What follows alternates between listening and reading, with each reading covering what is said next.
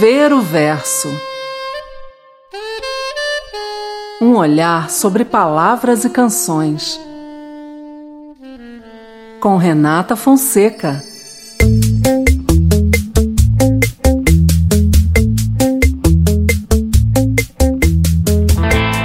Há quem diga que eu dormi de touca, que eu perdi a boca, que eu fugi da briga que eu caí do galho e que não vi saída, que eu morri de medo quando o pau quebrou. Há quem diga que eu não sei de nada, que eu não sou de nada e não peço desculpas, que eu não tenho culpa, mas que eu dei bobeira e que Durango Kid quase me pegou. Eu quero é botar meu bloco na rua, brincar, botar pra gemer eu quero é botar meu bloco na rua, ginga para dar e vender. Eu, por mim, queria isso e aquilo, um quilo mais daquilo, um grilo menos nisso. É disso que eu preciso ou não é nada disso? Eu quero é todo mundo nesse carnaval. Eu quero é botar meu bloco na rua brincar, botar para gemer. Eu quero é botar meu bloco na rua, ginga para dar e vender.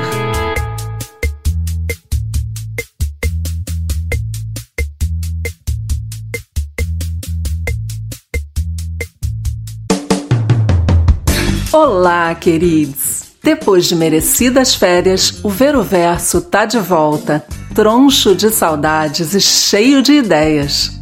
A letra que você acabou de ouvir é Eu Quero É Botar Meu Bloco na Rua, de Sérgio Sampaio, lançada no álbum de mesmo nome em 1973, regravada inúmeras vezes por grandes artistas e incluída em uma lista da influente revista Rolling Stone como uma das 100 melhores canções brasileiras de todos os tempos. Nascido em 1947, em Cachoeiro do Itapemirim, no Espírito Santo, Sérgio teve sua formação musical acompanhando o pai, Raul Sampaio, que era maestro da banda da cidade, e o primo, também Raul Sampaio, compositor de lindas canções, entre elas Meu Pequeno Cachoeiro, sucesso na voz de Roberto Carlos, conterrâneo da família. No final dos anos 1960, Sérgio era radialista na única emissora que havia em Cachoeiro e resolveu vir para o Rio de Janeiro para trabalhar na extinta Rádio Relógio e buscar seu espaço também na música. Suas referências musicais iam de Silvio Caldas e Orestes Barbosa a Beatles, mas o movimento tropicalista, a bossa nova de João Gilberto e o samba de Paulinho da Viola também foram grandes influências e viriam a contribuir bastante para o ecletismo de sua obra. Em 1971, um amigo pediu que Sérgio o acompanhasse ao violão em uma audição que ele faria na gravadora CBS, cujo produtor musical era Raul Seixas. Raul não se interessou pelas músicas do amigo, mas quis ouvir as de Sérgio, gostou e o contratou no dia seguinte. A partir daí, Sérgio e Raul se tornaram grandes amigos e, em 1972, formaram a Sociedade da Gran Ordem Cavernista, projeto musical anárquico inspirado nos Beatles e em Frank Zappa. Após ter gravado seu primeiro compacto pela CBS, Coco Verde, Sampaio se juntou a Raul, Miriam Batucada e Edi Star para gravar o álbum Sociedade da Gran Ordem Cavernista apresenta Sessão das Dez. Mas além de sofrer com a perseguição política da ditadura, o trabalho era irreverente demais para ser aceito no mercado daquela época e acabou sendo um fracasso de vendas. Ainda em 1972, eu Quero é Botar Meu Bloco na Rua veio a público no sétimo Festival Internacional da Canção. Embora não tenha sido a vencedora do festival, a canção foi gravada em um compacto simples e se tornou um sucesso tão grande de vendas que Sérgio gravou seu primeiro álbum no ano seguinte, tendo esta música como carro-chefe. Mas infelizmente, o álbum não obteve uma vendagem expressiva e desapontou a crítica. Apesar de ter prosseguido compondo, fazendo shows e gravando alguns originalíssimos trabalhos entre LPs e compactos, ora recebendo boas críticas, ora relativo sucesso popular, o compositor viu pouco a pouco sua carreira estagnar. Não lhe faltaram grandes canções e álbuns, como o seu compacto simples de 1974, onde lançou a desconcertante Meu Pobre Blues, em que ele manifesta o desejo de ter uma música sua gravada por Roberto Carlos, a essa altura já consagrado como um cantor romântico. Outro destaque é o álbum Tem que Acontecer, de 1976, considerado por muitos uma obra-prima da MPB e que teve a canção título regravada mais tarde por Zé Cabaleiro. Mas além de ser irreverente e impulsivo, Sérgio era avesso à autopromoção. Ele gravava as músicas no estúdio, depois desaparecia, sem se preocupar em promover o trabalho.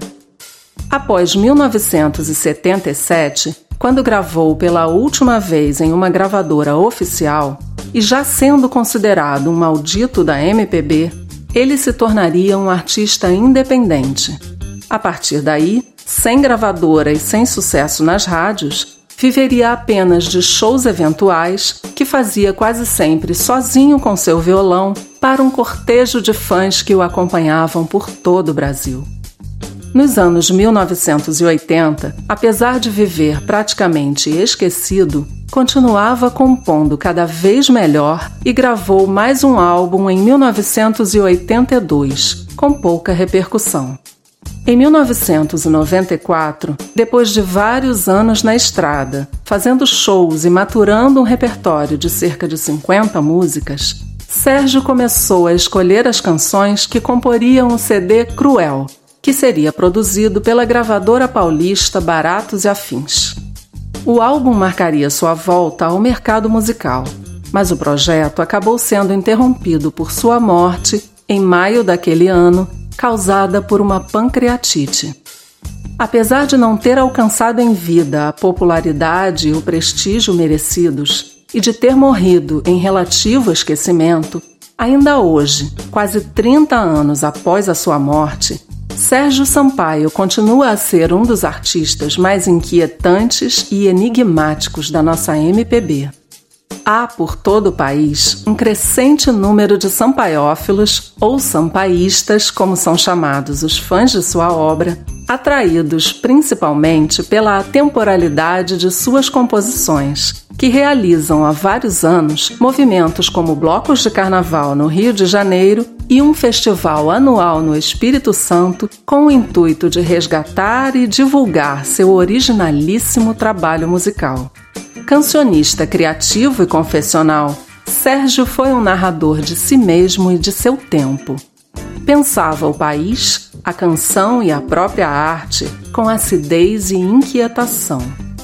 Ele declarou em uma entrevista dada a Zé Cabaleiro em 1989 que quando escreveu Eu Quero é Botar Meu Bloco na Rua, era muito sozinho e vivia tempos de angústia. Sentia que a canção tinha um poder.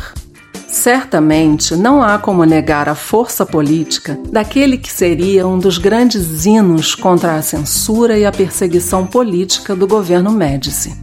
Era um momento em que as pessoas se sentiam amordaçadas, com medo de se expressar. Por outro lado, havia a hipocrisia da classe média, que, acomodada com um enriquecimento pessoal proporcionado pelo chamado milagre econômico brasileiro, fingia ignorar a existência da repressão militar e da censura. Inclusive, o sucesso popular da canção chamou a atenção do regime vigente, que a acusava de incitar a população contra os militares, mesmo que de forma mais leve. A letra fala da ânsia por liberdade e manifesta o desejo de tomar as ruas com alegria e muita ginga, num grande carnaval democrático e inclusivo, em oposição à austeridade das Forças Armadas, que impunham presença constante para intimidar a população. Além disso, o compositor se refere aos militares fazendo uma alusão ao cowboy Durango Kid, personagem famoso nos quadrinhos e no cinema nos anos 1940. Não faltam metáforas para expressar a angústia que o silêncio imposto pela ditadura trazia para aqueles que tinham olhos para ver. Nos tempos atuais, pandêmicos e cada vez mais simpatizantes dos cowboys decadentes e moralistas convictos, tempos de carnavais em abril e guerras insanas, o medo e a ignorância daqueles anos de chumbo tentam novamente se insinuar sobre nós, patéticos, embora não menos ameaçadores. A proposta de Sérgio é mostrar que esse bloco pensante, ideologicamente desprendido dos arranjos oficiais, também tem força para dar e vender. Uma força que não se impõe pela repressão nem pela violência armada. A força deste bloco é a alegria, a empatia e a originalidade de um povo que já balançou muito, mas não cai que vira e mexe, se vê em meio às agruras de uma conjuntura decadente e retrógrada, mas que não desiste jamais.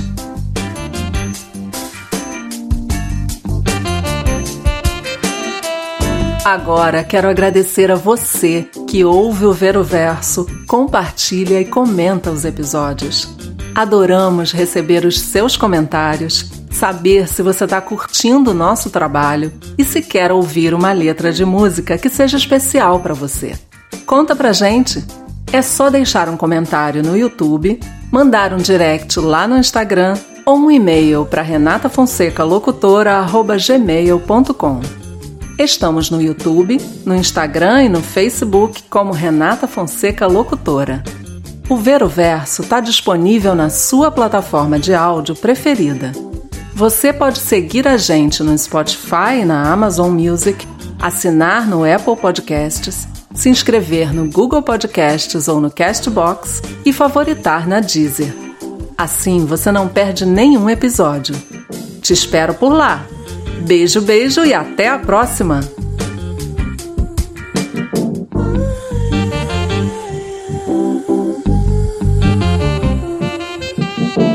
Ver o verso. Produção e apresentação: Renata Fonseca. Direção, edição e vinhetas: Glauco Cerejo.